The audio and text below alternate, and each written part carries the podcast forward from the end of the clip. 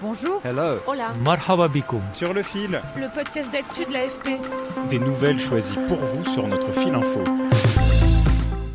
On connaît plein d'influenceuses et d'influenceurs, des stars des réseaux sociaux qui ont des milliers d'abonnés et qui se servent parfois de leur notoriété pour promouvoir des marques. Par exemple, Kim Kardashian aux États-Unis ou Lena Situation en France. Mais saviez-vous qu'il existe aussi des influenceurs virtuels? On estime qu'il en existe 130 aujourd'hui, certains suivis par des millions de personnes. Picha Dangprasit et Dean Chen en ont rencontré un en Thaïlande, un récit de Camille Kaufman.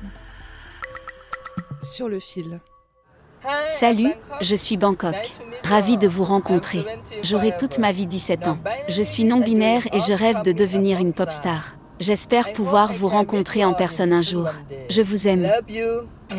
Bangkok Notibu est une star en Thaïlande et pourtant, elle n'existe pas. C'est Adisak Jirasakasem, 30 ans, qui l'a créée. Bangkok Notibu, c'est une synthèse de plusieurs adolescents. J'ai rassemblé leurs photos pour mon projet I Wanna Bangkok. J'ai donc sélectionné quelques styles intéressants de jeunes de Bangkok, puis je les ai mélangés pour créer Bangkok Notibu.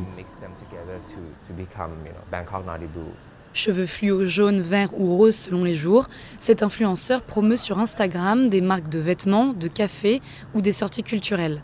Et derrière l'avatar, il y a une vraie personne. Nous avons un vrai mannequin, mais il reste anonyme. On ne peut pas vous dire qui il est. Après une séance photo, on édite ses caractéristiques faciales de sorte à en faire Bangkok Notibu. Mais contrairement à de véritables mannequins, les influenceurs virtuels sont parfaitement polissés. Pas de mode de vie sulfureux, pas de risque de commentaires politiquement incorrects. Tout est fait pour plaire. Pour créer ce personnage en utilisant l'intelligence artificielle, un groupe de spécialistes cale tout à l'avance, de l'image à l'audience ciblée. Tout est analysé en amont et c'est l'avantage des influenceurs virtuels. Elle existe bel et bien, c'est Muchima Washira Komein, une mannequin influenceuse de 25 ans. Si elle reconnaît les avantages des influenceurs virtuels, elle préfère promouvoir son authenticité. Si quelqu'un crée une intelligence artificielle qui serait mon portrait craché, je pense que ça ne marcherait pas parce qu'au final, les gens me suivent pour mon attitude, ma façon de vivre et même ma vulgarité. Créer et entretenir une relation intime avec son public, c'est pourtant l'objectif de Bangkok Notibu. Ses publications Instagram, qui utilisent le pronom non binériel, mélangent des poses de mannequins dans les rues thaïlandaises et des situations de la vie quotidienne, comme se faire vacciner ou préparer un gâteau. Et en Asie, beaucoup de jeunes sont séduits par de tels influenceurs. C'est ce qu'explique Nick Baklanov, spécialiste en marketing chez Hyper Auditor. Nous pensons que l'Asie sera une zone de croissance rapide dans le secteur des influenceurs virtuels. La génération Z est le plus grand groupe d'utilisateurs d'Internet en Asie.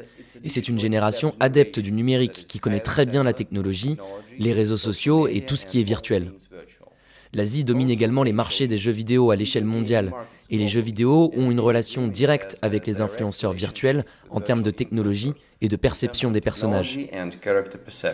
Avec l'arrivée du métaverse, le futur monde virtuel sur lequel travaillent les géants du numérique, dont Facebook, le pouvoir des influenceurs virtuels va se renforcer, selon Nick Baklanov, et pas qu'en Asie.